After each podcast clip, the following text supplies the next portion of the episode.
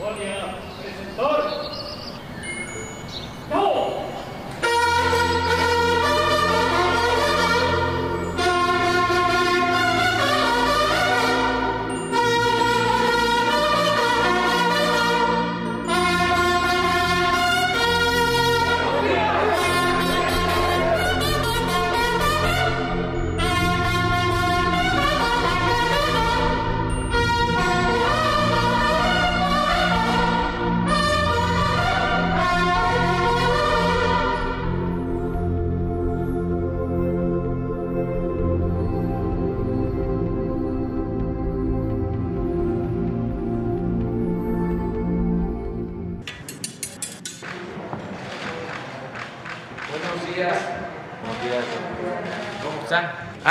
al mal tiempo buena cara. De eso vamos a hablar, del huracán este, que está ya en territorio nacional. Vamos a que nos eh, informe Laura Velázquez sobre este huracán, que eh, toda la gente sepa, estamos pendientes, que está todo el gobierno eh, atento para ayudar. Y eh, también vamos a tratar el tema del regreso a clases, como quedamos. La maestra Delfina, secretaria de Educación Pública, Fernando Carrera Castro, representante de la UNICEF en México, que le agradecemos mucho por estar aquí con nosotros, Alejandro Encinas, subsecretario de Derechos Humanos, que también va a hacer una exposición al respecto, y Nayeli Ramírez Hernán, que es presidenta de la Comisión de Derechos Humanos de la Ciudad de México. También le agradecemos mucho estar con nosotros. Entonces empezamos con Laura y su informe. Muchas gracias, muy buen día a todos y a todas. Informa a ustedes sobre eh, la trayectoria y la proyección del huracán Grace. Eh, hoy a las 4 de la mañana, este huracán que se llama Grace, de categoría 1, 1 se localizaba a 35 kilómetros del noroeste de Punta Allen en Quintana Roo y a 40 kilómetros del sureste de Tulum. A las 4.45, el centro del huracán Grace de categoría 1, repito, ingresó a tierra al sur de Tulum en Quintana Roo. Tenemos que estar muy al pendiente, lo hemos estado desde hace ya más de una semana, pero hoy en particular que tocó tierra desde las 4.45 de la mañana, toda la población estar muy al pendiente porque el pronóstico es que se tendrán lluvias intensas en Campeche, Yucatán y Quintana Roo. Asimismo, tendremos lluvias fuertes con el pronóstico en Tabasco.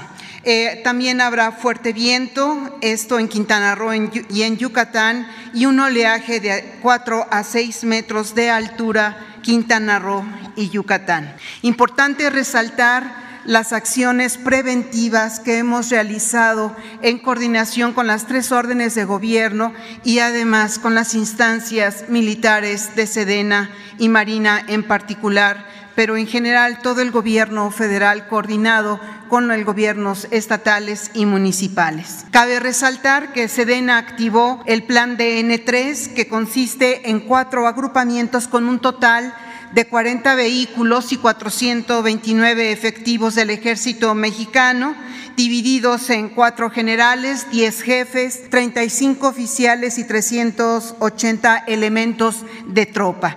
La Secretaría de Marina, a través de la activación del Plan Marina, se encuentra preparada con 341 elementos, 32 vehículos y 5 aeronaves en Quintana Roo se informó el cierre eh, de, puertos de Yucatán. Asimismo, la CFE ha dispuesto a 1.224 trabajadores electricistas, 239 grúas, 339 vehículos y 69 plantas de emergencia ubicados en puntos estratégicos en los estados de Campeche, Quintana Roo y Yucatán. Con agua, ha dispuesto de 113 brigadistas y 274 equipos en seis centros regionales de atención para la emergencia. También hay que resaltar la importante labor que realiza Conagua porque es la instancia que nos mantiene informados del trayecto de este huracán y de otros meteoros. Para coordinar y establecer eh, estas medidas de preparación en conjunto de los tres niveles de gobierno, la Coordinación Nacional de Protección Civil desplegó tres misiones de enlace y coordinación en Tulum, Quintana Roo, en Mérida, Yucatán y en el puerto de Veracruz. La Secretaría de Comunicaciones y Transportes cuenta con personal, maquinaria y vehículos para atender las posibles incidencias que se presenten en la red carretera. 154 ingenieros y técnicos, 471 trabajadores, 133 vehículos y 207 equipos de maquinaria pesada. Asimismo, la Secretaría de Salud ha preparado dos brigadas de salud para su movilización a estados afectados con eh, personal eh, capacitado cuatro de brigadas y tres vehículos para brigadas y coordinación en campo. La SINAPROC, que conformamos todos los que participamos en materia de protección civil, de manera coordinada con el Gobierno de México y los gobiernos municipales y los estatales de Quintana Roo, Yucatán, Campeche y Veracruz, han llevado a cabo diversas acciones conjuntas. Resaltaba en la mañana informando al presidente de México que estas acciones son muy importantes porque además de que las realizamos todos los servidores públicos, se hacen de manera conjunta con la población. Limpieza de cauces, arroyos y drenajes, la recolección de basura, el cierre de las zonas arqueológicas, poda de árboles, difusión de medidas de autoprotección a la población, la instalación permanente de consejos de emergencia y protección civil. Asimismo, la evacuación de la población y activación de los refugios temporales. En lo que respecta al estado de Veracruz, se estima que el día de, mañana o el sábado eh, por la mañana ingrese este huracán categoría 1 por el norte de Veracruz. Eh, se reportan las siguientes acciones en materia preventiva. Con agua tiene instalados y listos para operar en Álamo un equipo de bombeo, en Poza Rica cuatro camiones de volteo, en Boca del Río 14 bombas con capacidad de 500 litros por segundo. Asimismo, la CFE tiene la distribución eh, Oriente, cuenta con personal, grúas, vehículos y plantas de emergencia listos para desplegarse en las zonas afectadas. Se instalará un centro de mando estatal y se activará el plan de respuesta del Estado, Plan Tajín. Se tiene lista la instalación de comedores comunitarios por parte del DIF estatal y los insumos de emergencia con los que cuentan colchonetas, despensas, cobertores y láminas. Es importante, señor presidente, informa usted y a la población eh, de, estos, eh, de estos estados en donde va a pasar este huracán eh, Grace, que estamos preparados, que hemos tenido un trabajo muy cercano con la población, que las tres órdenes de gobierno estamos trabajando de manera coordinada y siempre respaldados por Marina y por Sedena para tener las acciones preventivas y actuar en su momento de surgir alguna emergencia. Eso sería todo, señor presidente. Gracias. Buenos días, presidente. Buenos días, eh, compañeros que nos acompañan, eh, compañeros de prensa. Eh, en atención a los trabajos que se han realizado precisamente para este regreso a nuestras escuelas, regreso a clases presenciales que hemos realizado a través de estos tiempos, quiero informar que si bien se tiene ya el proceso de trabajo con maestros, con maestras, con padres de familia, los cuales quiero agradecer su participación en todas las acciones que a cada uno compete, así como también el trabajo con los eh, gobiernos estatales, con algunos gobiernos municipales. Eh, y creo que hay una muy buena, no creo, hay una muy buena disposición de todos ellos, e insisto, una buena eh, actura hacia esta necesidad que tenemos, que es de verdad muy importante y prioritaria ese regreso para nuestros niños, niñas, jóvenes y adolescentes. en atención a ello, también tenemos otra, otro aspecto que es precisamente el que se reflexione y se reconozca el por qué es importante que nuestros pequeños, nuestras pequeñas, nuestros jóvenes y adolescentes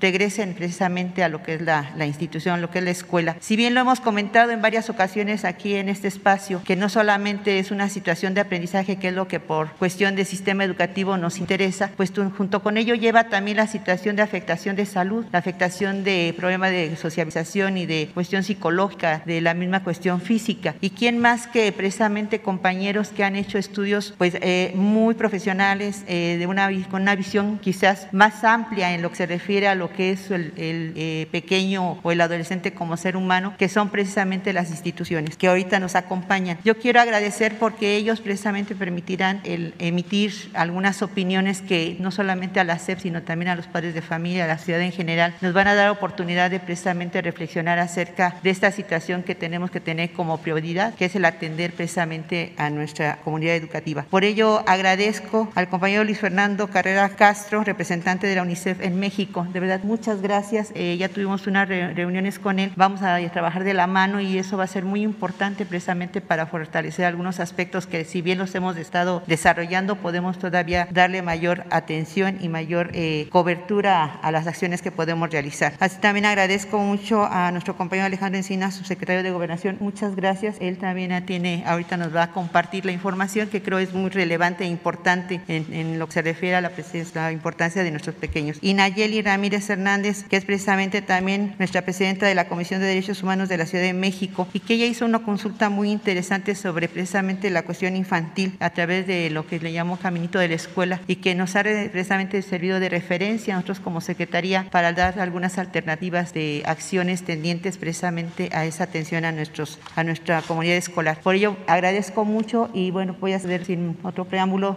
eh, la palabra para que nos puedan compartir sus experiencias, puedan compartir información que para nosotros, para la sociedad en general, es muy valiosa. Muchas gracias. Eh, buenos días a todas y a todos, eh, señor presidente, por supuesto, compañeros de la mesa. mi nombre es Fernando Carrera, soy representante de UNICEF. Llegué el 3 de julio a México y vengo de otro gran país, Indonesia, un país de 270 millones de habitantes. Así que estoy muy contento de estar en una ciudad pequeña como la Ciudad de México. La ciudad de Yakarta tiene 32 millones de habitantes, para que tengan una idea. Eh, pero agradezco muchísimo, en primer lugar, señor presidente, la bienvenida tan calurosa, tan fraterna que he tenido de parte del gobierno y de parte de la sociedad mexicana. Eh, eh, siempre México está muy cercano a mi corazón. Yo soy de origen guatemalteco y, por supuesto, he estado muchísimas veces en México en anteriores ocasiones y en otras capacidades he estado acá operando y trabajando con el gobierno mexicano. Así que para mí es un verdadero honor volver a estar en México y volver a acompañar a México en su camino. Y en esta ocasión en particular, acompañar en este gran desafío que es que los niños, niñas y adolescentes de México vuelvan a recibir clases presenciales. Este no es un desafío solo para México, hay que decirlo que debido a la pandemia se cerraron las escuelas en todo el mundo, no es solamente México el que cerró escuelas, fue todo el mundo el que lo hizo y todos los países han tenido que recorrer el camino complejo de cómo volver a abrir las escuelas. Eh, para darles números concretos, tenemos ya mil millones de niños que están volviendo a las clases en todo el mundo y eso nos tiene muy contentos. Tenemos 700 150 millones de niños que están a punto de volver a clases. Y tenemos, lamentablemente, todavía 150 millones de niños que nunca han vuelto a clases desde hace 18 meses, clases presenciales. Eh, lamentablemente, México contribuye una buena parte de esos 150, casi 37 millones de esos 150 son aportados. Y la decisión del gobierno de México, de ustedes como sociedad, de comprometerse a un retorno seguro a las escuelas, es sin duda alguna un acontecimiento importantísimo para los niños, las niñas de México, pero muy muy importante para el mundo y quiero destacar, eh, quiero decir que este gesto está haciendo el gobierno de México de promover el retorno a clases es un gesto de valor mundial. Eh, en el mundo entero se está celebrando esta, esta decisión. Por supuesto que todos queremos cuidar a los niños y tenganlo seguro que la labor de UNICEF es precisamente proteger los derechos humanos de los niños y las niñas y adolescentes del mundo y de México. Eh, y por eso hemos ofrecido una cooperación al gobierno de México, a la señora secretaria, quien tuvimos muy grata oportunidad de poder trabajar el día de ayer y queremos queremos ofrecer una cooperación en cuatro frentes. El primero, muy importante, en acompañar a la Secretaría en el desarrollo de los protocolos que van a permitir un retorno seguro. Y esto es muy importante porque hay experiencias internacionales a esta altura. Como decía, más de mil millones de niños ya tenemos de vuelta en las, clases presenciales en el mundo. Y, de, perdón, y debido a eso tenemos un de poder eh, aprender de otros países de cómo hacerlo de manera segura. Yo le comentaba ayer a la señora secretaria que de lo que se trata no es de que tengamos como anteriormente un día de regreso a clases, ni siquiera se trata de una semana de regreso a clases, sino prácticamente de un mes de retorno a clases. ¿Y eso qué quiere decir? Que durante un mes vamos a ir aprendiendo cómo hacer ese retorno seguro de los niños, las niñas y adolescentes a los centros educativos. Y ese mes de aprendizaje va a ser un mes de aprendizaje para los niños, va a ser un mes de aprendizaje para los padres de familia, va a ser un mes de aprendizaje para los maestros y profesores y va a ser un mes de aprendizaje para toda la sociedad, para las comunidades donde están los centros educativos, para saber qué se puede hacer y qué no se puede hacer, cómo hacerlo mejor. Hay cosas básicas que ya todos saben. Es bueno que se está cubrebocas, es bueno que se guarde sana distancia y es bueno que se haga una higiene de manos constante, ya sea con agua y jabón y donde no hay agua y jabón, con algún tipo de gel antibacterial. Esos son protocolos mínimos que deben de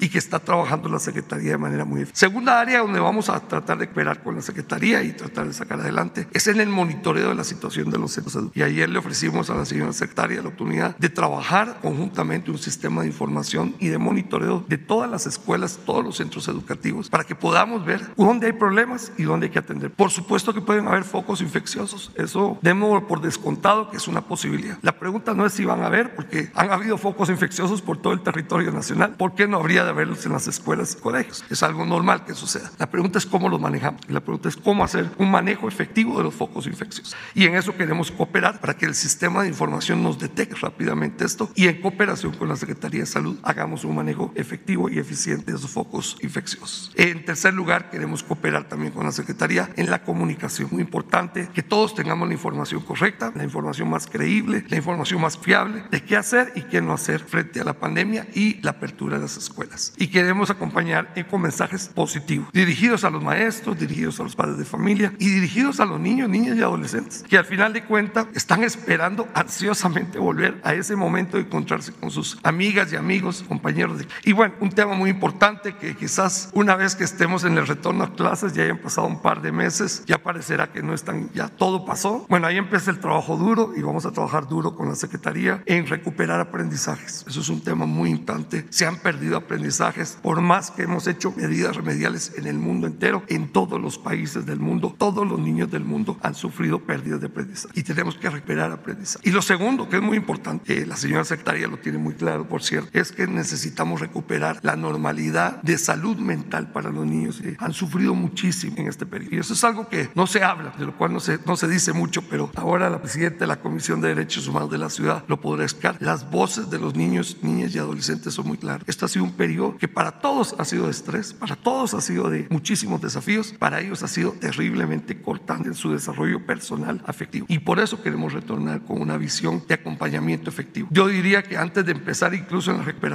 pedagógica que necesitamos hacer de los aprendizajes, necesitamos normalizar la afectividad de los niños para que vuelvan a sentirse seguros, protegidos y amados, que es lo que todos. Y bueno, ese es el trabajo de UNICEF en México y en el mundo, acompañar a los gobiernos y a las sociedades a que podamos hacer lo mejor por los niños. Y quiero cerrar solamente felicitando los presidentes nuevamente por esta excelente oportunidad que le dan a los niños y niñas de México de retornar a las escuelas y retomar su vida normal. Eh, tendremos un desafío dos o tres años más para sacar adelante todo, pero creo que vamos por el camino seguro y yo creo, espero que los medios de comunicación nos acompañen en apoyar este retorno. Muchas gracias. Con su autorización, señor presidente, muy buenos días, tengan todas y todos ustedes. Vamos a presentar los resultados de un estudio que se hizo en coordinación con distintas eh, dependencias e instituciones del gobierno federal para evaluar el impacto de la pandemia en niños y niñas, niñas y niños, siempre en el ánimo de establecer un conjunto de políticas públicas y acciones que coloquen en el centro de atención los derechos humanos de las niñas y de los niños y por supuesto el interés superior de la niñez. Lamentablemente las condiciones de confinamiento, las restricciones a la movilidad, la suspensión de clases y otros factores ha generado graves afectaciones en las niñas y niños de nuestro país. Afectaciones en las etapas de desarrollo y salud mental por falta de convivencia comunitaria y por segregación social. Afectación en su proyecto de vida por la deserción escolar y por el incremento en la desigualdad. Y un asunto muy delicado que es el incremento en la vulnerabilidad ante la violencia familiar, el incremento en los homicidios infantiles y los embarazos en menores de edad. Un primer dato lo tenemos vinculado con deserción escolar, con dos indicadores. Uno que deriva de la encuesta ECOVID eh, de, que realizó el Instituto Nacional de Estadística e Informática, en donde señala que 5.2 millones de estudiantes no se inscribieron en el ciclo escolar 2020-2021 por causas relacionadas por COVID o por falta de recursos. De estos, de acuerdo al INEGI, 3 millones son niñas y niños. El segundo indicador que es consistente en este incremento en la deserción escolar son los datos del Sistema de Estadísticas Continuas de la Secretaría de Educación Pública, que se refiere estrictamente a la eh, población estudiantil matriculada. La encuesta abarca a los niños y niñas que están matriculados y a quienes no lo hicieron. Por eso la diferencia en los datos. Y de acuerdo a la información que nos ha proporcionado la Secretaría de Educación Pública, el ciclo escolar 2021 están matriculados, como lo señaló el representante eh, de UNICEF, 35.6 millones de niñas y de niños. Pero se registró una disminución significativa de 2.6% en educación básica, de 3.1% en educación media superior y de 0.8% en educación superior. Si bien el porcentaje más alto se da en educación media superior, lo delicado es que el mayor número de niños y niñas matriculados están en educación básica, tanto en primaria como en secundaria. Uno de los elementos más delicados tiene que ver, siguiente por favor, con el incremento significativo de la violencia familiar durante la pandemia, donde solamente entre los meses de marzo a junio del presente año se registraron los niveles máximos históricos de violencia familiar contra niñas y niños. Y para dar un dato que es realmente este, preocupante, es como durante el primer semestre de 2021 se registraron 129.029 20 carpetas de investigación por violencia familiar, que representa un aumento del 24% respecto al mismo periodo del año. Un asunto delicado, porque también hay que señalar que un gran número, si no es que la mayoría, de las agresiones y violencias que se sufren en el hogar no son denunciadas. Y a pesar de ello, tenemos este incremento tan significativo. Estas lesiones por violencia, y hay que subrayarlo, casi el 76% de estas lesiones ocurrieron dentro del hogar. El 73% de los casos, la persona responsable de la agresión tenía algún parentesco con la víctima. El 81.6% de las víctimas fueron niñas y jóvenes mujeres adolescentes. Y durante el primer semestre de 2021, los casos por parentesco alcanzaron el 66% y las niñas adolescentes y adolescentes mujeres fueron las más violentadas dentro del hogar, con el 92.8% de agresiones vinculadas a violencia psicológica, violencia sexual, violencia física, abandono, negligencia y violencia de naturaleza económica. Este es un hecho que va vinculado también al problema de embarazo de niñas, niñas y adolescentes. De acuerdo con las estimaciones del Consejo Nacional de Población, actualmente nacen cada día más de mil bebés, hijos de madres, niñas y jóvenes. En 2020 se registraron 373.661 nacimientos de madres adolescentes, de las cuales 8.876 son hijas e hijos de niñas menores de 14 años.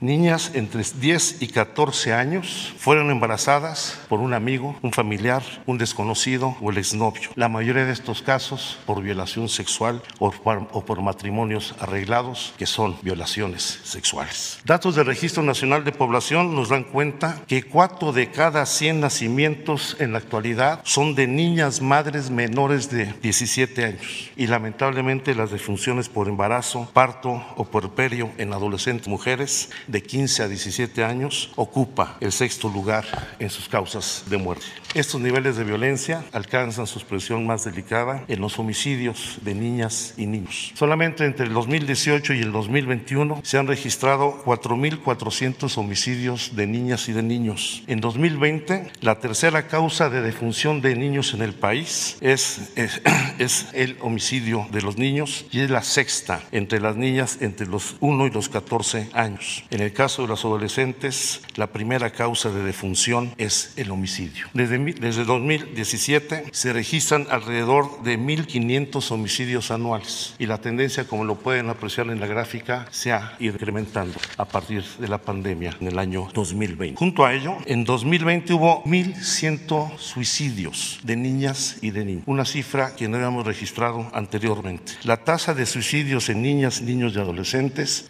aumentó en 12% entre 2019 y 2020, llegando también a su máximo histórico. Los suicidios de niñas y niños entre 10 y 14 años aumentaron en 37%, en el caso de niños 12%, en el caso de, niñas y mujeres adolescentes. Y lo más delicado, el pensamiento suicidio suicida en adolescentes aumentó del 5.1 al 6.9 de 2018 a 2020 y la conducta suicida se incrementó en adolescentes del 3.9 al 6% de 2018 a 2020.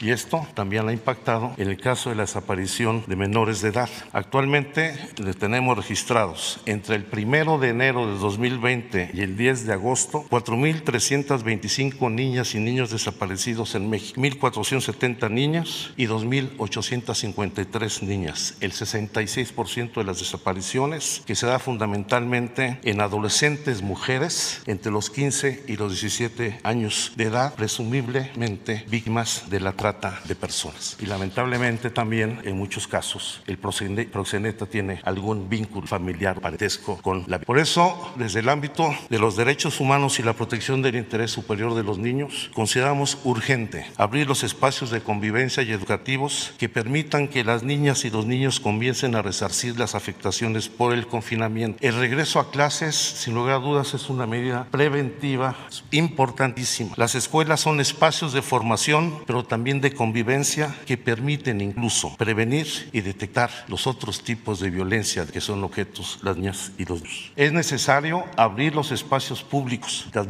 museos, las actividades deportivas, los cursos de verano para fomentar este tipo de convivencia de la que han estado ausentes durante más de un año las niñas y los niños. Y junto con ello, tomar las medidas preventivas, lo decía el representante CEF, la Secretaría de Educación, hay que fortalecer las medidas preventivas sanitarias, incentivando el cuidado comunitario y el autocuidado de las niñas y niños. Hay que ser una cultura de autocuidados en esta en la niñez de nuestro país para evitar la propagación del virus y del virus. Es cuanto, señor presidente. Muy buenos días, presidente. Muy buenos días, todas, todos y todes. Me permito compartir con ustedes los resultados de una consulta que realizó la Comisión de Derechos Humanos de la Ciudad de México a nivel nacional para niñas, niños y adolescentes. Este es el segundo ejercicio que realiza la Comisión de Participación Infantil durante eh, la pandemia. El año pasado, en el mes de finales de mayo, principios de junio, realizamos una eh, consulta que se llamó Infancias Encerradas. En ese entonces, esta, esta consulta que nos sirvió para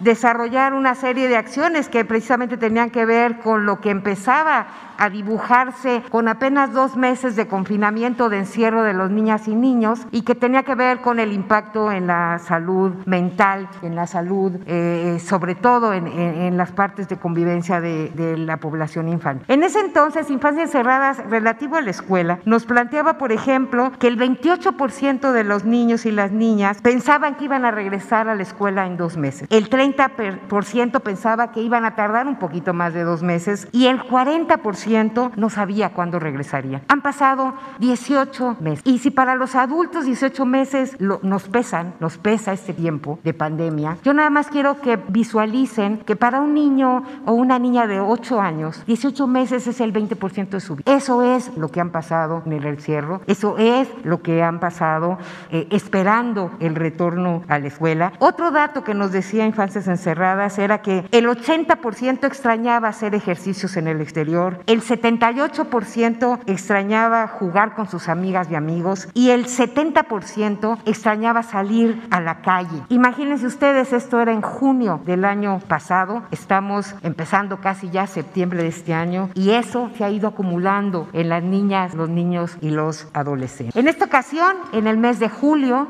a partir de estos, eh, de esta, digamos, del primer ejercicio, la comisión decidió volver a convocar a otra consulta a nivel nacional que llamamos Caminito de la Escuela. En esta consulta participaron 37.764 niñas, niños y adolescentes de todo el país. Ellos em, entre los 5 años y los 17 años tuvieron la oportunidad de hacerlo en un cuestionario en línea y también participaron 267 niñas y niños en primera infancia, es decir, niños menores de 7 años, 10 años, mandándonos dibujos. Básicamente les pedimos dibujen cómo se sentirían, cómo se sienten con el regreso a clases o el posible regreso a clases y nos mandaron casi 300 dibujos que nosotros igualmente analizamos. El 37.9% de los que nos contestaron estaban en lo que se llama la edad normativa para primaria, es decir, de los eh, 6 años de edad hasta los 11 años de edad. El 28.6% es eh, en edad normativa para secundaria, de 12 a 14, y el 28.5%, 26.5% en nivel medio superior, es decir, de 15 a 17, y tuvimos una representación del 3% de niños en preescolar, o sea, niños de 5 años. El 2.4% de quienes nos contestaron refirieron tener alguna discapacidad y el 3% refirieron tener ellos hablar una lengua indígena o referir que en su casa o en eh, alguna gente de su familia hablaba una lengua, lengua indígena. Representación de todos los estados, lo cual nos va a dar de generar 19 eh, reportes estatales y los 16 de cada una de las alcaldías de la Ciudad de México. Como verán, eh, la participación nos da, digamos, una consulta robusta, una consulta sólida, igual que lo fue Infancias Encerradas, en donde básicamente tenemos que la mayoría, el 83% de quienes contestaron la, la encuesta, nos refieren que en algún momento regresaron a las aulas. Acuérdense que en este país ha habido diversidad en los acercamientos, hubo un intento en mayo y en junio de regreso, y entonces el 83% nos contestó que en algún momento estuvo ahí. Aquí hay diferencias dependiendo de los estados. Por ejemplo, la mayoría de ellos eh, son de Jalisco, de San Luis Potosí, de Campeche, ¿no? que son entidades que estuvieron, digamos, participando y que regresaron en algún momento a las aulas antes del cierre del ciclo escolar pasado. El 75% de los que se autoescriben como indígenas también refirieron que fueron a la escuela en algún, este, que, que, que no habían ido a la escuela. Es decir, hubo más niños de autoascripción indígena que refirieron que en algún momento regresaron a la más que los niños y las niñas que no tienen autoascripción indígena o que así no la recibieron. Yo daré algunos datos. Este tipo de análisis que les hago sobre edad, niños con discapacidad, eh, autoascripción indígena, género, lo van a poder encontrar con mayor detalle en el reporte a nivel nacional que ya está en disposición ahí en la comisión, pero déjenme darles algunos de creo que son los datos más relevantes. Quiero regresar a la escuela, eso era la pregunta, y siete de cada diez nos dijeron sí siquiera. Dos de cada diez nos dijeron que no. Y uno de cada diez no sabía, quería regresar o no, estaba indeciso. Si nosotros analizamos por nivel educativo, los niños y las niñas de primaria son los que más quieren regresar. Y los que menos quieren regresar, en menor proporción, no es que no, no, no, no, tienen de todos modos proporción mayoritaria, son los adolescentes de educación media superior. Así vamos, y yo creo que es preocupante, dado los datos igual que nos está planteando y nos compartió el subsecretario Encinas, hay que tener cuidado con con, la franca adolescente y los niños a partir de estas eh, cuestiones nos los están diciendo también. Las mujeres prefieren más ligeramente, no muy, pero sí ligeramente más que los varones regresar a la escuela. Sí, las mujeres queremos más a la escuela mucho más que los. ¿Qué les hace feliz de regresar a la escuela? Les preguntamos. Y al 48% les hace feliz estar con sus amigas, al 37% entender mejor lo que se les enseña, al 26% que le den clases sus maestros o maestras y al 22% lo que les hace feliz tan simple y llanamente es salir de casa. Si lo vemos por nivel igual eh, de escolaridad, en, tipo de estos corchetes de edad, los niños y las niñas de preescolar les hace más feliz estar con amigos y entender mejor clases, las adolescentes estar con sus amigos es el primer lugar, igual que salir de casa. Eh, a los niños de secundaria, dejar de usar la computadora para aprender es de las cosas que las hace, les hace más este, feliz del regreso a clase. Los niños con discapacidad intelectual, por ejemplo, les hace feliz poder estar con sus amigos y a los de discapacidad motriz múltiple y auditiva les hace feliz salir de casa.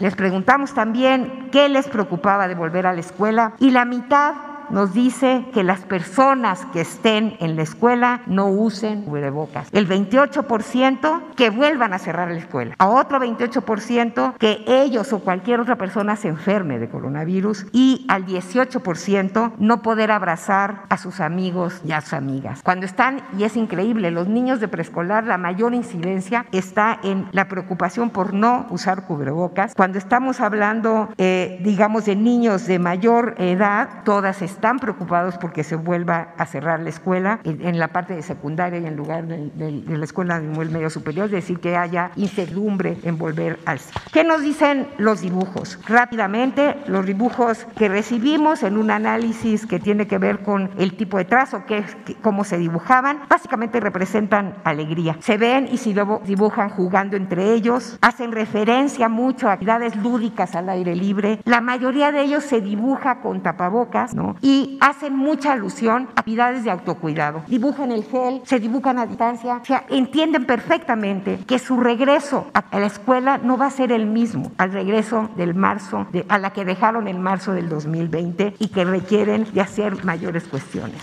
En este ejercicio que hicimos también convocamos a algunos grupos de consulta abierta y aquí hay un ejemplo de cómo está la diferencia en términos de, en términos de la comunidad escolar, es decir, una comunidad que está formada por niñas, niños y adolescentes y también por maestros y también por padres de familia. Hay una diferencia en cómo están percibiendo el regreso a clase. En estas consultas, las consultas que tuvimos con niñas y niños eran consistentes con la encuesta y los dibujos. Había más felicidad, emoción, que otro tipo de sentimientos, la expectativa de ver compañeros, de ver maestros emocionados y la parte de, sobre todo la parte de estrategias de autocuidado muy presentes en, el, en la visión de estos niños pequeños. Estamos hablando de niños de 4, 5, 6 años. Por su parte, los docentes marcaban incertidumbre, temor, pero también felicidad y emoción por, por volver a, este, a clases, entusiasmo y disposición, y sobre todo demandaban también la ayuda en términos de manejo emocional, tanto para ellos como para poder trabajar con los niños y las niñas en este entorno. El hecho de claridad en, las, en cómo iban a regresar, eso fue lo que nos reportaron en estos grupos, y por su parte, en otro camino, las madres, los padres y los responsables de crianza, la sensación que más nos reportaron fue de miedo, fue de incertidumbre, de preocupación, ¿no? Y básicamente la demanda de protocolos e información. ¿Qué nos deja en términos generales eh, la consulta Caminito de la Escuela? Básicamente los niños y las niñas y los adolescentes de nuestro país tienen muy claro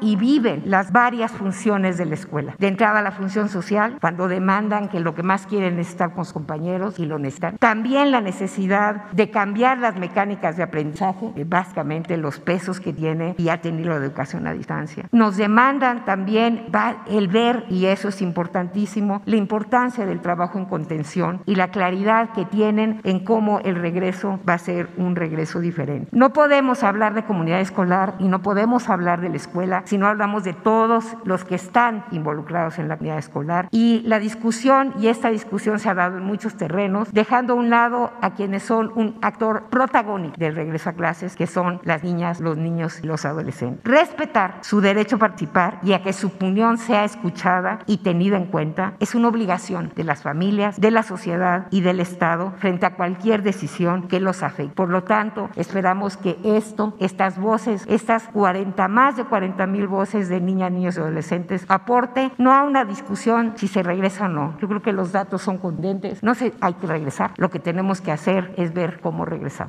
Bueno, pues muchas gracias a todos, expositores. Y vamos a abrir para las preguntas. Quedaron pendientes de ayer cinco compañeras. Nuria Fernández. Hola a todas y a todos. Soy Nuri Fernández de la Caracola. Buenos días, presidente. Buenos días a todos ustedes y a todas. Eh, en realidad, pues la pregunta que yo quiero plantear desde ayer tiene que ver con la reforma electoral y la exclusión. Pero antes de esto me gustaría hacerle una pregunta a Alejandro Encina, si es posible, que también tiene que ver con el tema de la exclusión, porque las niñas, los niños y los adolescentes son quizás el sector menos escuchado de la sociedad.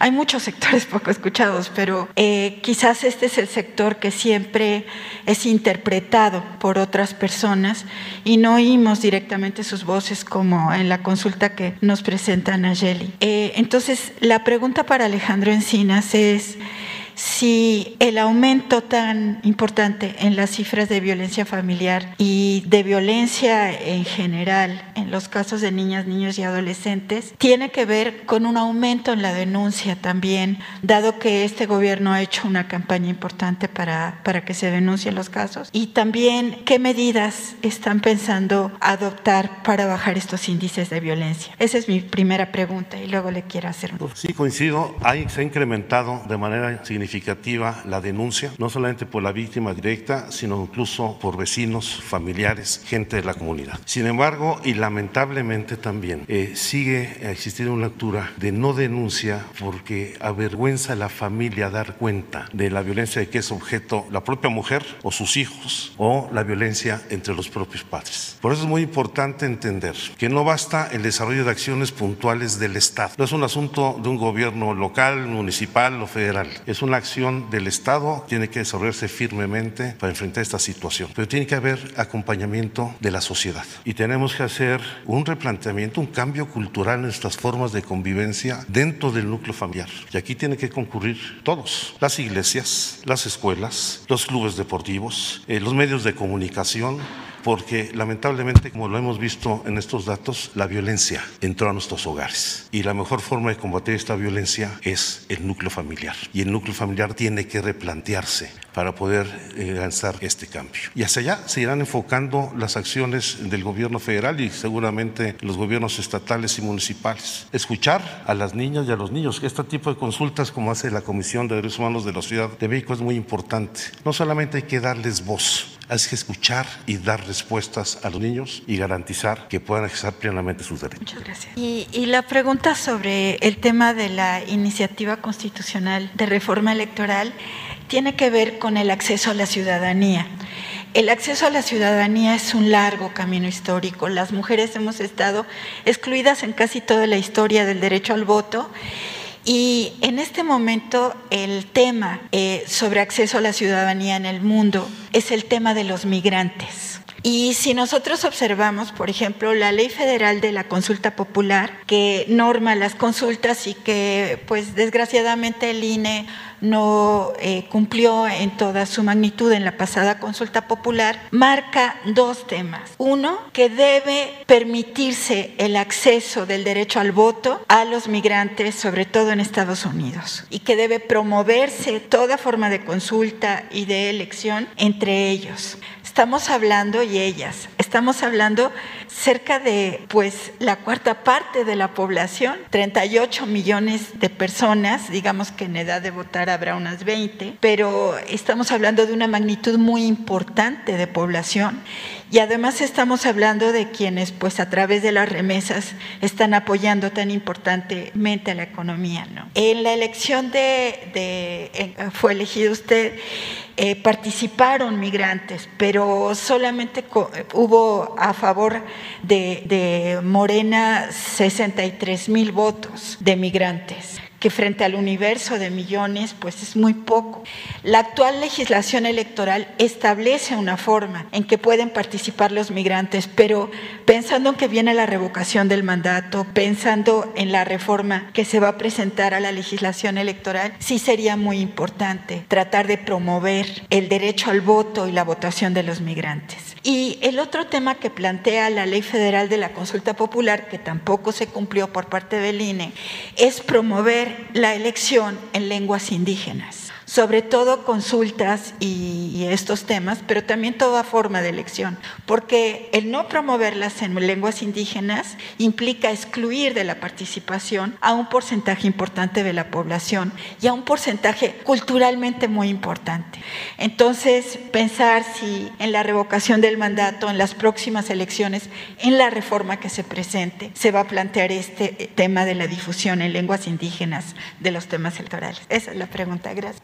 Este, vamos a presentar la iniciativa de reforma constitucional en materia electoral. Va a ser integral, vamos a este, plantear lo que tiene que ver con la organización de las elecciones, el papel del INE, del Tribunal Electoral, eh, las facilidades para que todos puedan participar, que no haya obstáculos, que no haya trabas, que no haya candados, que se pueda ejercer con absoluta libertad del derecho a elegir, derecho a decidir, el que pueda haber una auténtica democracia. Como tengo esa facultad, como otros en instituciones, yo voy a presentar la iniciativa y voy a convocar a personas que tienen experiencia, que saben de el por qué no hemos logrado en México establecer una democracia auténtica, plena, para que en definitiva se termine con los fraudes electorales, con las simulaciones, para que no haya obstáculos, que no vuelva a suceder, desde luego, lo del 88, ni lo del 94, ni lo del 2000, ni del 2006, ni lo del 2012. En el caso del 2000 fue distinto, sí, este, hubo libertad como no se había visto en décadas. En el 2006 se perdió lo que se había conseguido con el esfuerzo, con la lucha de muchos, porque el presidente entonces Fox decidió que no iba a permitir que yo ganara la presidencia. Imagínense quien llega a la presidencia por primera vez con el apoyo de muchos, con la lucha de años, con el sacrificio de mucha gente. Y al convertirse en presidente, en la primera elección que le corresponde este, conducir, sobre todo en lo político y en lo moral, se decide a llevar a cabo un fraude. Es decir, por ningún motivo va a ser presidente Andrés Manuel López Obrador. Hay testimonios. Él mismo, en un nivel de inconsciencia extrema, lo confiesa. Hay testimonios públicos. Le preguntan, oiga, ¿y, este, ¿y usted participó? Claro que participé. ¿Y usted cargó los dados? Sí, porque era un peligro que llegara a la presidencia Andrés Manuel López Obrador. Y él utiliza todo el aparato del Estado para eh, llevar a cabo el fraude, para consumar el fraude. Se convierte en un auténtico traidor a la democracia. Y luego vienen otras elecciones, también caracterizadas por lo mismo, elecciones intermedias. Y luego la del 12, en donde lo que predominó fue el uso excesivo, indebido, ilegal de dinero, dinero a raudales, propaganda este, de los medios de información completamente tendenciosa, era la candidatura de los medios de información y en particular la candidatura de la televisión. Y se impuso un presidente. Es hasta el 18 en donde la gente ya no este, lo permitió y salió a votar. Y fue mucho, mucho, mucho el notorio, el, el triunfo, la ventaja. Ya no había, ni todos juntos, fue el pueblo. Pero quedan las mismas estructuras. Bueno, aquí la maestra fue víctima también del fraude electoral en el 17, ¿no? Quedan las mismas estructuras en el INE. Increíble lo que hicieron la pasada consulta. Guardar silencio, no promover la consulta.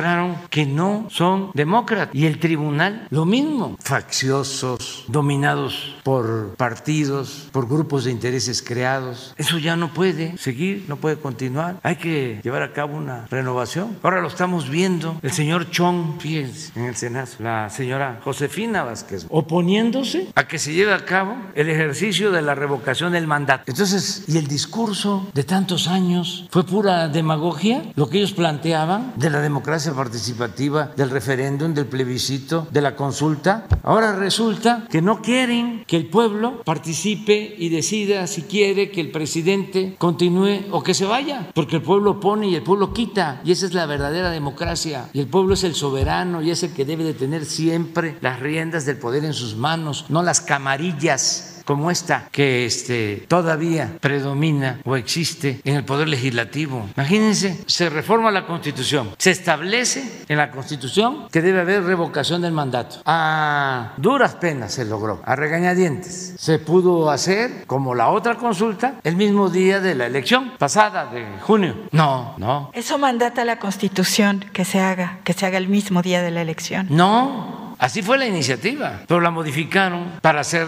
la consulta en general luego de las elecciones. Y la revocación del mandato, lo mismo, eh, 90 días después de iniciado el proceso, la convocatoria, que esto eh, tiene que ver con principios de abril del año próximo. Pero se logró la reforma para que haya la revocación del mandato. Sin embargo, llevan dos años sin ley reglamentaria. Ayer todavía no se pudo sacar eh, la convocatoria convocatoria para un periodo extraordinario y que se apruebe la ley reglamentaria para que a principios de abril se lleve a cabo la revocación del mandato. Que se le pregunte al pueblo, ¿quieres que continúe el presidente o que se vaya? No quieren. Primero, todo este bloque conservador, reaccionario, corrupto, se agrupa para eh, que no tuviésemos mayoría en la Cámara de Diputados, porque ahí es donde se aprueba el presupuesto, para atarnos y que el presupuesto ya no se siga destinando a los pobres, sino como antes, que se lo sigan robando y que se siga destinando a los de arriba y a sus achichincles de los medios de información, a los intelectuales orgánicos, a sus aplaudidores. Eso era lo que querían. Claudia X González, el de la Coparmex, Diego Fernández de Ceballos, Vicente Fox, Felipe Calderón, los dirigentes de los partidos. Se unieron todos. Como el pueblo es mucha pieza, les dijo no y no pudieron en la pasada elección, a pesar que le metieron con todo. Ahí están los datos del comportamiento de los medios de comunicación, completamente tendenciosos, utilizando la calumnia, las noticias falsas, la mentira, pero no pudieron. Ah, su plan original era, primero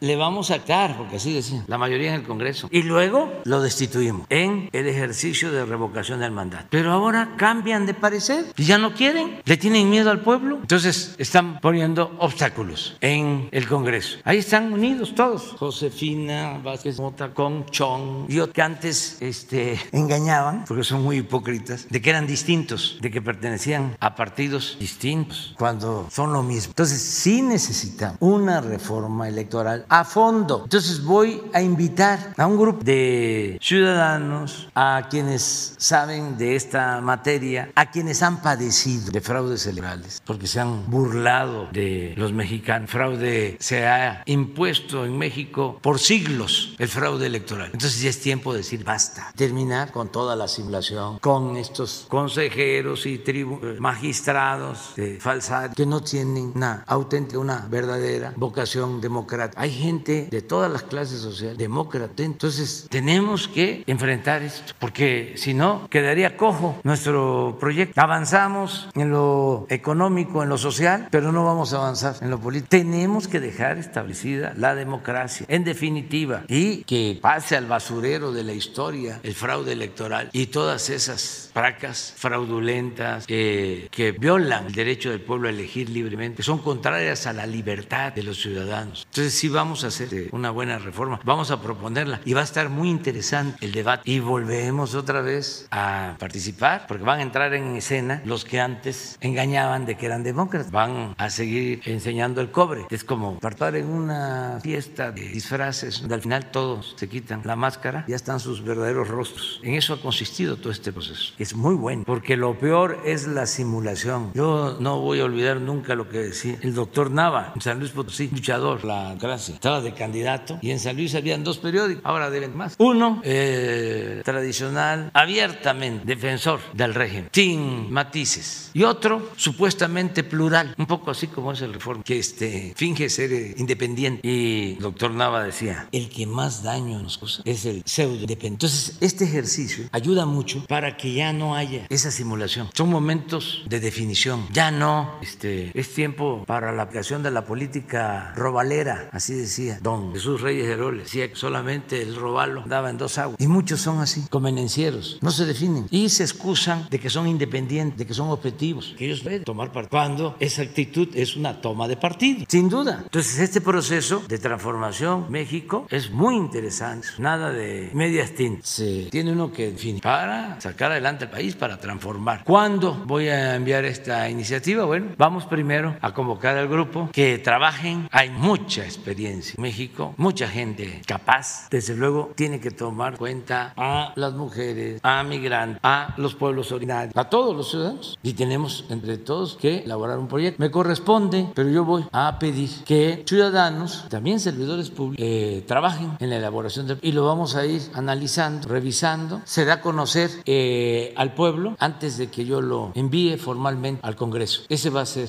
el procedimiento que vamos a, vamos a llevar a cabo. Muchas gracias. Bueno, vamos con Ezequiel Flores, de Proceso. Gracias, presidente. Muy buenos días a todos. Ezequiel Flores Contreras, el reportero de Proceso, desplazado desde el año pasado de, por la violencia que se vive en el estado de Guerrero. Dos temas, aprovechando que está el subsecretario Alejandro Encinas, eh, el tema educativo y el tema de Ayotzinapa. Eh, además de la pandemia de coronavirus, presidente, está la epidemia de la violencia y en lugares del país como la Sierra de Guerrero, los niños y niñas no tienen la posibilidad de asistir a clases formales desde 2018 y mucho menos acceso a servicios de salud por la confrontación que mantienen grupos armados para controlar las zonas de producción de nervantes y la franja minera del río Balsas. La semana pasada, niñas y niños de las comunidades indígenas nahuas de Alcozacán y Rincón de Chautla, ambas pertenecientes al municipio de Chilapa y Huicantenango en el estado de Guerrero también, enviaron un mensaje en el sentido de que ellos quieren regresar a sus precarias escuelas, pero desde 2019 están sitiados por otro grupo armado que tiene su bastión en el municipio de Quechultenango. Datos del Fondo de las Naciones Unidas para la Infancia, difundidos en mayo de 2019, advirtieron que la violencia y la pobreza de Guerrero lleva a niños y niñas a dejar las aulas para buscar a sus familiares en fosas clandestinas. Otros son reclutados por la delincuencia organizada y algunos más se convierten en policías comunitarios para enfrentar a otros grupos armados. La pregunta en concreto, presidente, ¿cuál es la estrategia para la zona rural del país como estados como Guerrero y Michoacán, donde persisten actualmente conflictos armados por intereses caciquiles y económicos, los cuales están afectando evidentemente el desarrollo de niñas y niños y no permite que tengan este acceso a la educación y a la salud en contraste con los niños y niñas que habitan estas zonas urbanas. Bueno, estamos eh, atendiendo las causas que originan la violencia. Esto es muy importante porque también es una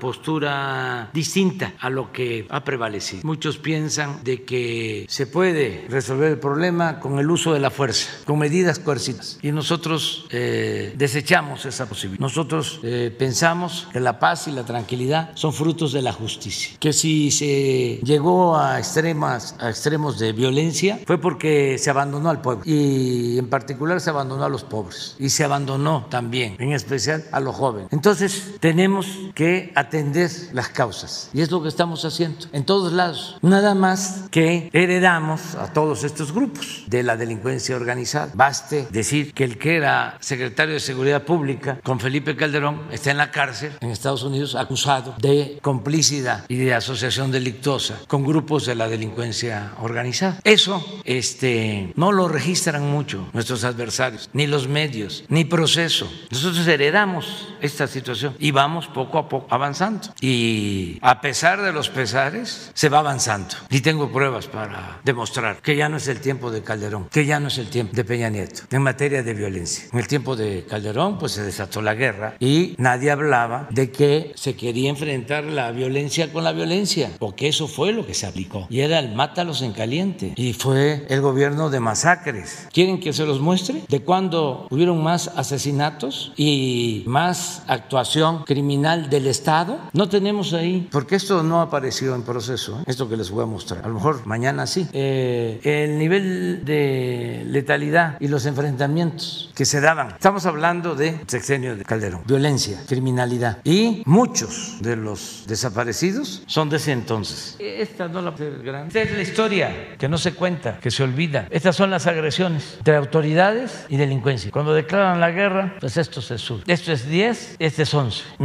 1127 agresiones en el 11. 2011, no, agresores, heridos y detenidos. Sí, estos fueron los muertos. 1412 en enfrentamientos. ¿Cuántos de estos enfrentamientos, estas son las azules, son las agresiones que se dieron? Miren cómo subieron. Luego, de estos enfrentamientos de azules, ¿cuántos agresores heridos y detenidos? 1127. ¿Y cuántos muertos? 1412. Es decir, más muertos que heridos y detenidos. Porque el que quedaba herido lo remataban, para hablar claro. Decían, porque daban la orden desde los pinos, decían a los militares, ustedes hagan su trabajo y nosotros nos encargamos de los derechos humanos, riéndose. Ese fue el gobierno de Calderón y los medios no informaron sobre esto. ¿Cómo estamos nosotros? Sí hay diferencia, pero aquí no se da esa orden de mátalos en caliente. Se respetan los derechos humanos. ¿Queremos regresar a esta barbaridad? Pues algunos que algunos sí, aunque vayan a la iglesia ¿eh? todos los domingos. ¿Les gustaría esto? Pues nosotros no, nunca. Jamás. Esto es comparándonos con Calderón, pero vamos a compararnos con Peña Nieto en homicidios, que no hay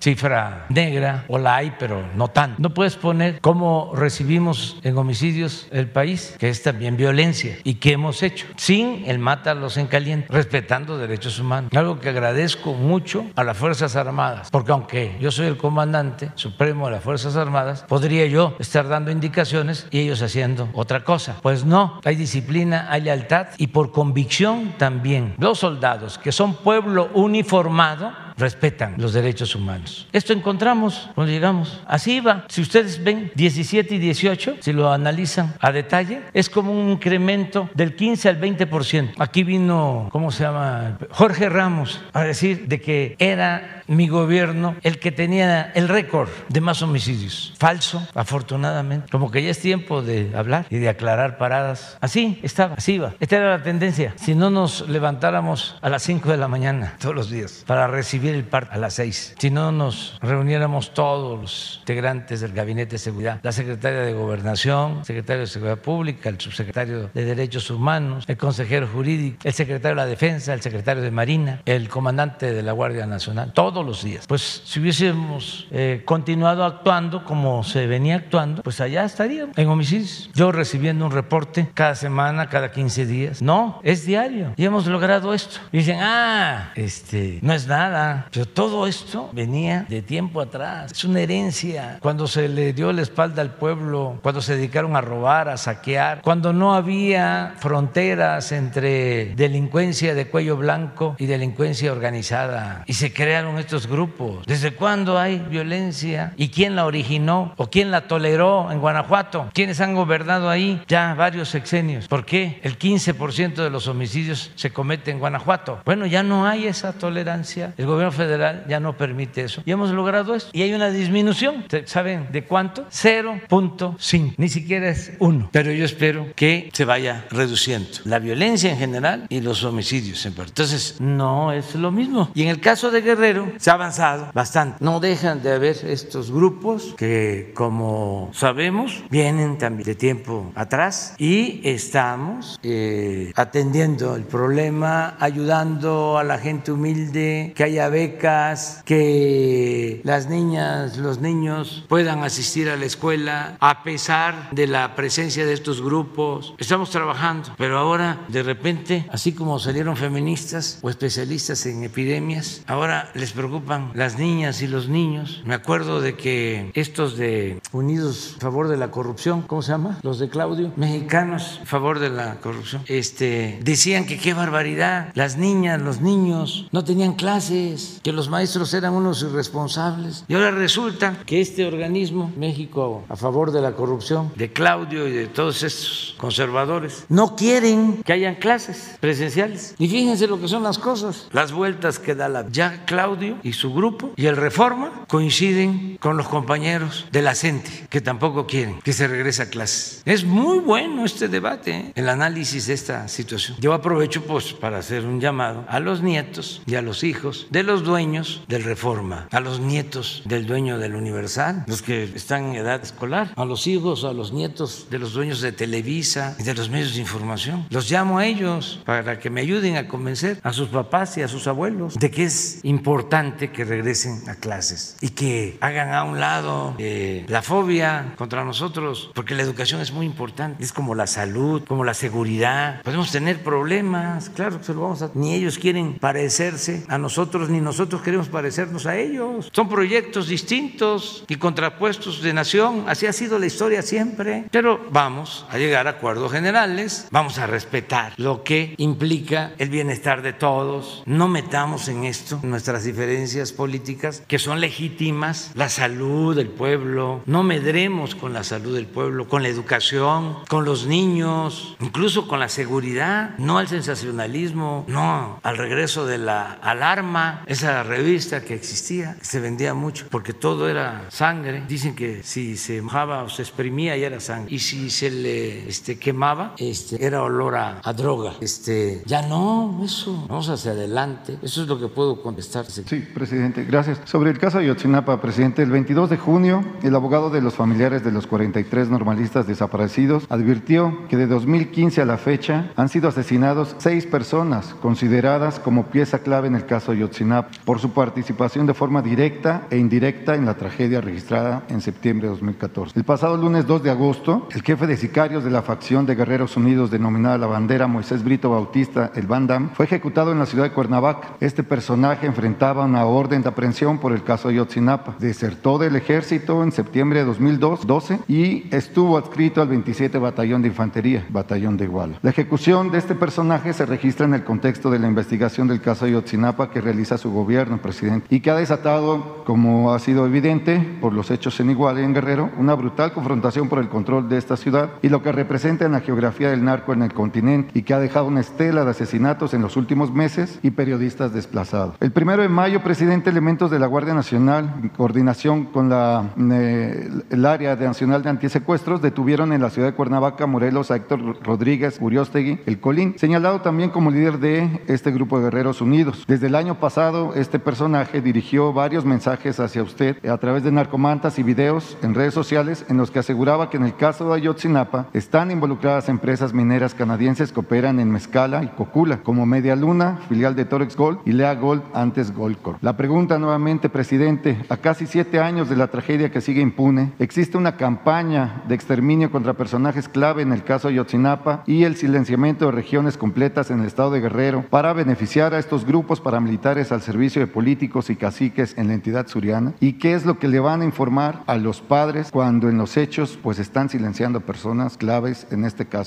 Los padres están informados porque constantemente estamos eh, comunicándonos con ellos. Es un compromiso que tenemos, el de encontrar a los jóvenes de Ayotzinapa. Yo este, he dicho, y lo voy a volver a repetir el día primero en mi informe, que en el Zócalo, cuando tomé posesión, hice 100 compromisos y he cumplido 98. Me quedan dos pendientes. Uno es el de encontrar a los jóvenes de Ayotzinapa. El otro es el de la descentralización del gobierno que se detuvo por la pandemia. Pero en el caso de los jóvenes de Ayotzinapa, estamos trabajando todo el tiempo, de manera profesional. Se ha avanzado bastante y si no es un asunto sencillo porque es una red de complicidades, de componendas. Nada más que hemos tomado la decisión y por convicción, porque no somos iguales los de antes, de llegar hasta el fondo, hacer justicia y encontrar a los jóvenes. Y no nos damos por vencidos. Y estamos trabajando todo el tiempo. Y pueden haber estas agresiones, pero nosotros no nos vamos a detener para nada, porque queremos entregar buenos resultados y no nos desanimamos y estamos hablando con los padres y los comprendemos, ellos quisieran, pues como todos y como nosotros, saber el paradero del joven y conocer los hechos y castigar a los responsables. Y en eso estamos y no hay que perder la fe. Pero si Alejandro tiene algo que comentar, a ver, pero comentas. Por supuesto que, decía el señor presidente, tenemos una serie de reuniones y formas de comunicación con los padres y madres de los muchachos desaparecidos. La última reunión la sostuvimos este lunes pasado. La siguiente será la próxima semana, donde hay un acuerdo con el fiscal Omar Gómez Trejo para hacer una evaluación de cómo va el proceso de judicialización.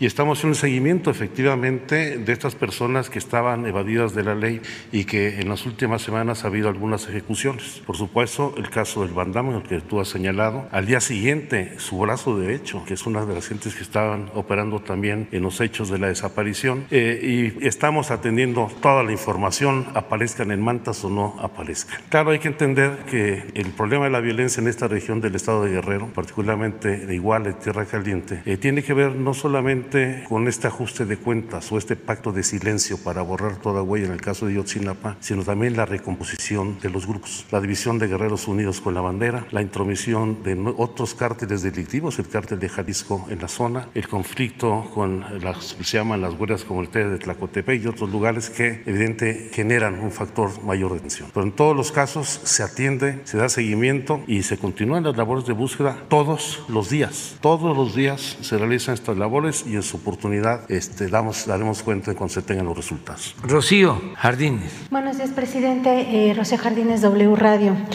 Hacerle eh, tres, plantearle tres temas en cuanto al regreso a clases, quisiera preguntarle a la secretaria de Educación. El día de ayer, eh, pues varios exsecretarios de salud hablaron de esta necesidad de que en el regreso a clases, eh, además de esta sana distancia, entre otras medidas que se han comentado aquí, también se pueda realizar la eh, realización de, eh, se puede realizar las pruebas, si no es general, de manera aleatoria. Usted ya había comentado esta posibilidad, cómo se eh, mantiene ello, si se va a meter, se incluirá en este decálogo.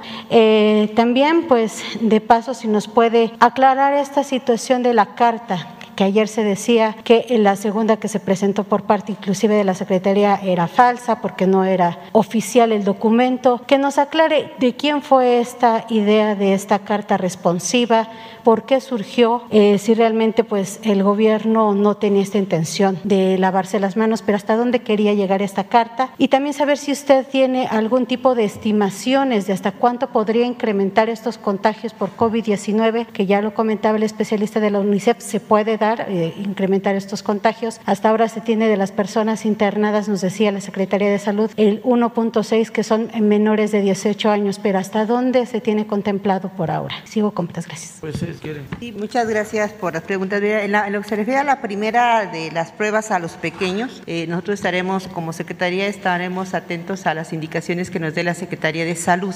Eh, si lo consideran pertinente, bueno, y ellos nos harán precisamente esa notificación. Eh, como un comentario muy personal, yo creo que el hecho de una prueba sí se tiene que hacer con, mucho cuidado, sobre todo porque el hecho de poner, por ejemplo, cotonete en, en la nariz del pequeñito sí se me hace, a los adultos nos molesta o se nos hace medio molesto. Yo creo que sí tendríamos que tener eh, unas actividades previas precisamente para que al pequeño no se le se haga un efecto medio complicado o difícil de, momento eh, en, en, lo que se refiere a la molestia que puede provocar esta prueba, pero estamos sujetos a lo que comente la, la Secretaría, la recomendación que haga. En lo que a la, a la carta se refiere, sí, efectivamente la que emite este periódico es falsa, efectivamente no es este oficial. Eh, este documento, efectivamente, nosotros lo utilizamos como un documento de, análisis para precisamente cuando tuvimos la reunión con los secretarios de los diferentes estados, que si ustedes recuerdan fue precisamente el jueves y el viernes pasado. Emiten esta, esta información eh, el día jueves. Eh, nosotros eh, se envía efectivamente la, la aclaración a, a, este periódico diciendo que primera no es el documento totalmente falso, tiene algunas alteraciones y, y no es incluso algo que emitiéramos de manera oficial. Y segundo, es un documento insisto, que sí lo, sí lo tomamos como una situación de. Si ustedes recuerdan, el año pasado había una guía en donde precisamente estaba una propuesta o alternativa de un documento que se les daba a los padres de familia y que si ustedes lo analizan bien o se le da lectura, en ningún momento se trata de eh, quitar la responsabilidad ni al gobierno ni a la Secretaría. Como Secretaría nos queda muy claro la responsabilidad que tenemos precisamente y el compromiso sobre todo con, nuestra, con nuestros pequeños. Segundo, no había ni ninguna situación de que fuera condicionada o condicionante para que no estuvieran en clase. Lo que a nosotros nos interesa y coincido totalmente con el presidente y nos lo ha dicho muchas veces, lo que menos queremos es precisamente hacer esa situación burocrática que no permita que el pequeño acceda a lo que por derecho le corresponde, que es la educación. Si analizamos esos puntos, que además aumentaron uno más por ahí ellos, si analizábamos esos puntos de esa carta de hace del año pasado, establecía nada más lo que se hace en el primer protocolo de lo que es la, precisamente el filtro. Un primer filtro, recordemos que es en casa, que obviamente el papá, aunque no vaya a la escuela a su niño, lo primero que hace pues es precisamente ver si el niño no tiene eh, temperatura, si no tiene catarrito, si no tiene tos, si no presenta dolor de cabeza. Eso se hace independientemente, al menos en, eh, de manera práctica, todos los días cuando tenemos clases, pues los padres de familia están atentos precisamente a la situación de los pequeños. Y la segunda pues era mandarlo precisamente con cubreboca y yo les comentaba en esa ocasión que tuvimos la entrevista que pues era una de las situaciones que teníamos que considerar el uso de cubreboca. Cuando se hace el análisis con los secretarios de educación de los diferentes estados, que fue el viernes, yo, yo recuerdo que les enseñé aquí el acuerdo y les dije nada más por respeto, no lo presentamos porque todavía está en proceso precisamente de análisis y en proceso de determinar algunas situaciones que por cierto sí hubo cambios. Una de ellas fue, fíjense esa, muchos secretarios de los estados nos decían y nos comentaban eso, oiga, este secretario está saliendo esto en las, en las notas, eh, yo creo que están confundiendo la intención, sí valdría la pena eh, analizarlo. Si esto nos puede causar alguna situación de limitante, pues lo quitamos, o sea, no nos, no nos afecta en nada, porque insisto, son sugerencias o son situaciones o prácticas que hacen los padres de familia. Finalmente, dentro de los acuerdos que tomamos, hicimos una minuta y efectivamente el día viernes se estableció de que, bueno, sí se iba a considerar como una carta siempre y cuando se analizara que no fuera precisamente una limitante o que no fuera un condicionamiento que pudiera producir en los padres de familia, por un lado, desconfianza y por otro lado, a lo mejor, el inhibir su asistencia. Y bueno, ya aquí nuestro presidente fue muy claro, eh, yo estoy totalmente de acuerdo, la carta no existe, se elimina. Eh, lo que menos queremos, insisto, como secretario de Educación Pública, es precisamente lo que todos anhelamos como sociedad, que es que se regrese a las clases y eliminar, eliminar prácticas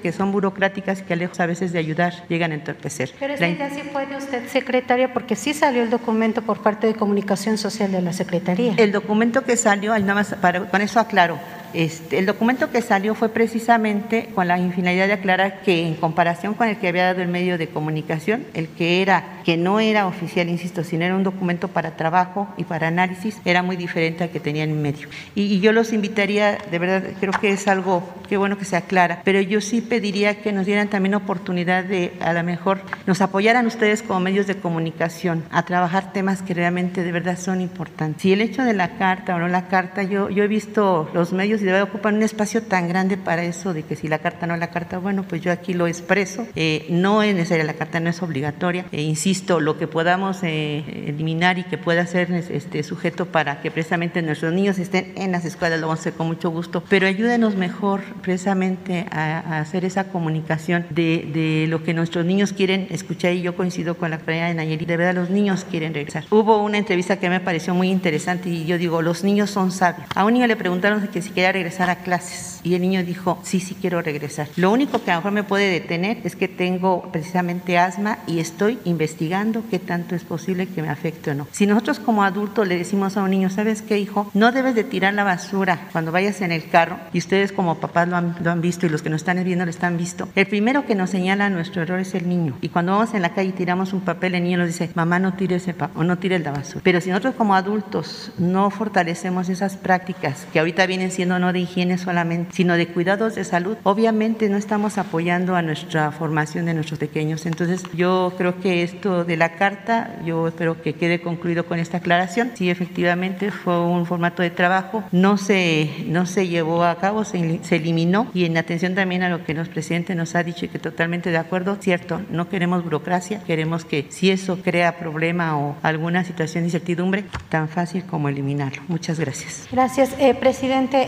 En un segundo tema, eh, preguntarle su opinión acerca de dos resoluciones del juicio de amparo que se han eh, aceptado uno de ellos en la Ciudad de México, otro de ellos en Oaxaca, para menores que puedan recibir la vacuna contra COVID-19. Eh, fueron amparos que promovieron los mismos padres. de estos menores han sido promovidos alrededor de 50 amparos eh, quiero saber su opinión al respecto, eh, si tienen algún estudio que estén realizando por parte del gobierno federal de esta posibilidad, no nada más esperando que el, el extranjero haga ese trabajo, sino también si existe algo eh, hecho aquí en nuestro país. Gracias. Bueno, mira, yo voy a, también a contestar, aunque sea redundante, em, sobre tus preguntas. Primero, sobre la carta. Esto ya eh, debe de tenderse es producto de la politiquería, para ser muy claro. Todos los que le dieron vuelo a la carta son adversarios nuestros, todos. No pones ahí los que le dieron este, difusión a la carta porque son redes, entonces se copian. ¿Cómo le llaman a eso? Cuando se amplía un texto, un mensaje, se amplifica, este, se retuitean. sí, no, no, eso no, no son tan importantes. Este, ¿eh? Eh, sí, pero entre ellos. pero miren quiénes son. La silla rota, este es de el economista, ¿no? De Roberto Rojo, del Universal. Ahí está dicho todo. Milenio, de nuestro amigo Francisco González, que está muy bien en sus primeras eh, planas, equilibrado, pero los opinadores, ¿saben cómo estamos ahí en opinadores? Este, a Francisco le gusta el béisbol. Es como un juego, una paliza de 10 a 2. 8 articulistas conservadores, dos progresistas. Así está Milenio, no hay nada de equilibrio. Si lo ven hoy, así va a estar, ni mañana y todo. Y estimo mucho a Francisco, pero la verdad es la verdad. La verdad nos va a hacer libres. Y esto no es un asunto solo de amistad. Aquí está de por medio la transformación de México. Ojalá y se entienda. Es luchar para que las nuevas generaciones ya no padezcan como se está padeciendo ahora. Es luchar por nuestros hijos, nuestros nietos. ¿O quién quiere que prevalezca en el futuro la corrupción? ¿Quién puede estar a favor de eso? Lo que pasa es que no se internaliza, todo es impulsivo, todo es pasional, pero se requiere la racionalidad, el análisis sereno. ¿Cómo se va a permitir la corrupción, la impunidad? ¿Cómo se va a estar apoyando a un régimen que desgració a millones de mexicanos? Una política económica que empobreció al pueblo y lo peor, que originó la violencia. ¿Cuándo se había visto o se había escuchado en México tanto sobre desaparecidos, sobre fosas clandestinas? Esto tiene que ver con el periodo neoliberal, de estar buscando este, en terrenos baldíos, en basureros, en la sierra. Antes se sepultaba a los muertos en los panteones. Si acaso se hablaba de repente del eh, canal o del borde de Xochiata, el basurero de aquí, ¿cómo se llama? Xochiaca, que por ahí podían este, ir a dejar eh. No, pero se convirtió. Entonces, ¿cómo van a querer regresar? Yo estoy seguro que Francisco González, el milenio, no quiere eso. Nadie en su sano juicio puede aceptar el horror de vivir así, pero me faltan otros para... Es que también sorprendió, presidente, que usted al parecer no le habían comentado nada sobre esta carta. No, pero ¿cómo tomar en serio algo de quienes constantemente están atacándonos? Si, si no es por la carta, es porque me corté el pelo en la oficina o porque este, le estamos dando ayuda a Haití y no estamos atendiendo a los pobres de México, por lo que sea. Denise Dres, imagínense, completamente opositora, está hasta en Wikileaks. ¿Se acuerdan de esos cables que se encontraron? Pues ella aparece ahí como informante en la Embajada de Estados Unidos en contra nuestra. ¿Cuándo fue eso? Como en el 2006. Son diferencias que vienen de lejos. López Dóriga, Joaquín, me acaba de sacar una foto. Pongan la foto, pónganla. Nada más para es que es interesante. es decir, lo de la carta. No, pues no es la carta. Si estaba yo, a punto ahí de echarme un coyotito, si se han esperado un poco, a lo mejor me agarran. Pongan a López Doria. Era el que más dinero recibía en el sexenio pasado. Porque este, en el sexenio pasado inventaron o crearon lo del moche, ya no solo en publicidad, sino personal a ciertos comunicadores. Y entonces Joaquín tiene el primer lugar en recibir dinero del gobierno anterior. Y la foto, este este, pues es normal que la carta la difundan, la este, den a conocer, la estén recreando contra de nosotros. Es lo mismo acerca de tu primera pregunta. Este, ¿Se va a tomar muestra a los, a los niños antes? Pues ya se ha informado eh, en salud, pero si hace falta, pues se toman las muestras. Pero eso lo va a decidir el sector salud. La otra pregunta que hace, este, ¿cuántos cree usted que se van a contagiar? Yo no quiero que se contagie nadie, corazón. Me gustaría que no hubiese contagios, que nadie sufriera. Nada más que a los de la W no les puedo pedir a sus niños y a sus nietos porque los dueños son de España para que me ayuden a convencerlos. Nada más que en España sí van a clases. Miren, miren la foto, mírenlo, pero ¿cómo le puso?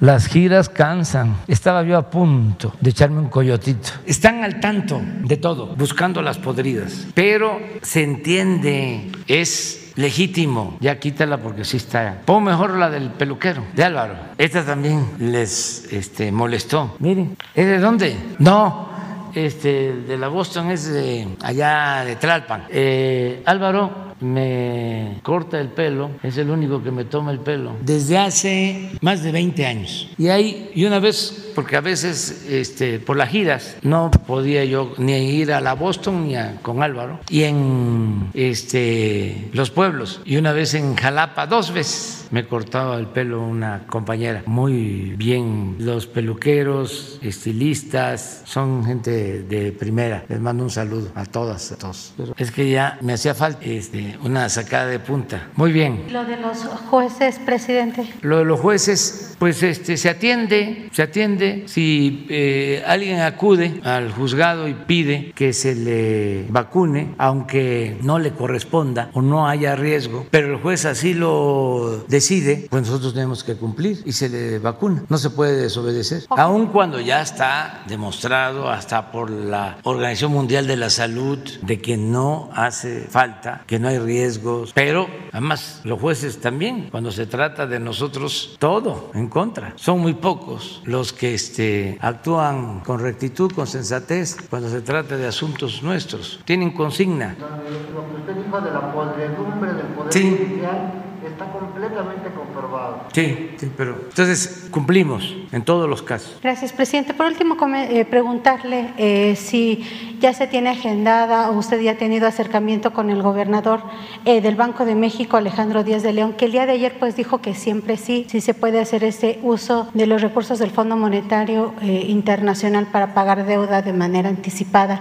Eh, pero ustedes han tenido algún acercamiento, habrá necesidad de cambiar alguna ley de adentro del, Banco de México. ¿Le han comentado algo? Gracias, presidente. Buen día. Yo le agradezco mucho al gobernador del Banco de México por este, tener esa actitud. Creo que es eh, muy bueno para todos. Principalmente es muy bueno para la hacienda pública, es muy bueno para el pueblo de México, el que ese dinero se utilice para pagar deuda y que no esté atesorado perdiendo, porque si se tiene ese dinero, pagan por ese dinero muy poco interés, mientras la deuda que tiene el gobierno paga altos intereses. Entonces se va a lograr un ahorro importante en beneficio de nuestro pueblo. Es una actitud completamente eh, distinta y muy acertada del Banco de México. Lo celebro. Y quien está viendo esto es el secretario de Hacienda, Rogelio Ramírez de la O, que es un especialista, es un experto, es el primer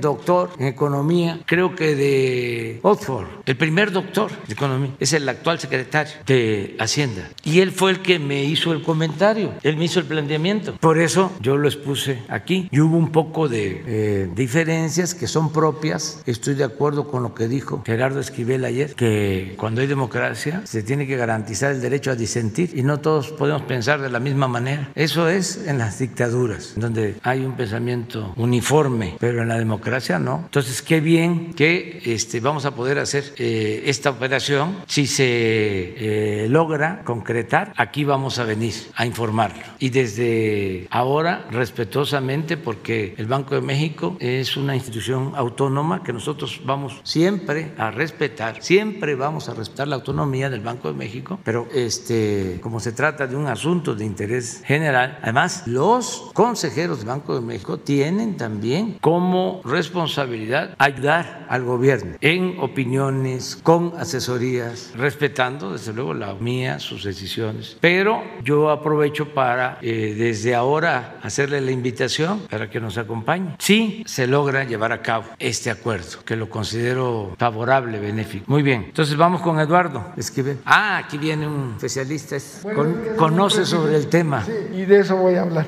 Eh, buenos días, señor presidente Eduardo Esquivel Ancona, eh, SDP Noticias. Yo le quisiera preguntar su opinión eh, con lo respecto a lo que dijo mi compañera sobre lo que dijo el gobernador del Banco de México, que sí se podían usar las reservas internacionales, pero él lo que aclaró él es que el gobierno las tiene que comprar, se las tiene que comprar al Banco de México porque las reservas este, se las compra, por ejemplo, los dólares que tienen las reservas, el Banco de México se los compra a, a Pemex, eh, las exportaciones se los cambia por pesos y, así se controla. Pero lo que no dijo el gobernador del Banco de México, obviamente que sí lo sabe porque él es un experto, es un gran economista, es que los derechos especiales de giro, esos no los pagó el Banco de México, esos los pagó el gobierno mexicano. El gobierno mexicano tiene cuotas, eh, el Fondo Monetario Internacional no son las hermanas de la caridad, todo lo cobran. Y la cuota de,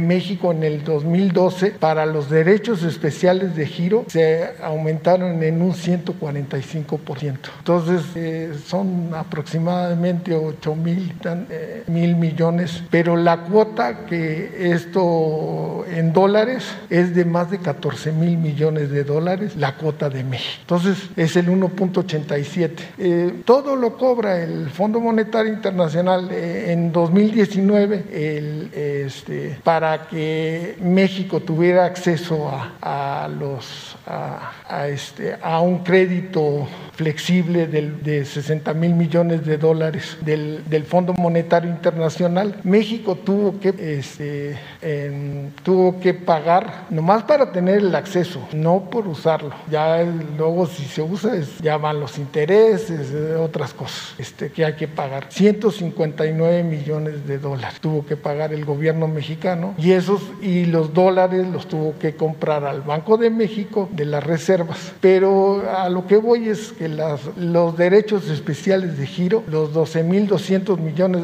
no los pagó el Banco de México, lo pagó el gobierno mexicano. Y en, el, en, el, en la estructura de los derechos especiales de giro está que se pueden intercambiar por moneda. Si bien es cierto, no son moneda, no es un crédito, sí se pueden intercambiar y está permitido por el. Solo hay que encontrar un país amigo que, le interese porque también es cierto. Pero si se agarran de esos derechos especiales de giro que ya están en las reservas tendrían que ser, no como dice el gobernador del Banco de México, que tenga que ser comprados, comprados por el gobierno porque, porque no son de ellos, ellos no los pagaron, ellos han pagado, le pagan a Pemex, le intercambian, pero estos derechos especiales de giro los pagó el gobierno mexicano. Entonces yo creo que si hay voluntad de, de los del Banco de México, pues esta operación, y es muy bueno que se haga lo que usted propone, porque ahorita las tasas de interés están a la baja. Un ejemplo muy rápido que le quisiera comentar es el año pasado eh, la asignación de presupuesto al IPAF para pagar los intereses del FOAPROA y pagar este, pues, los sueldos de los funcionarios, porque eso no, lo pagan los bancos, lo paga el gobierno, los sueldos, el, gasto corriente de la institución. Es, esto fue de 43 mil millones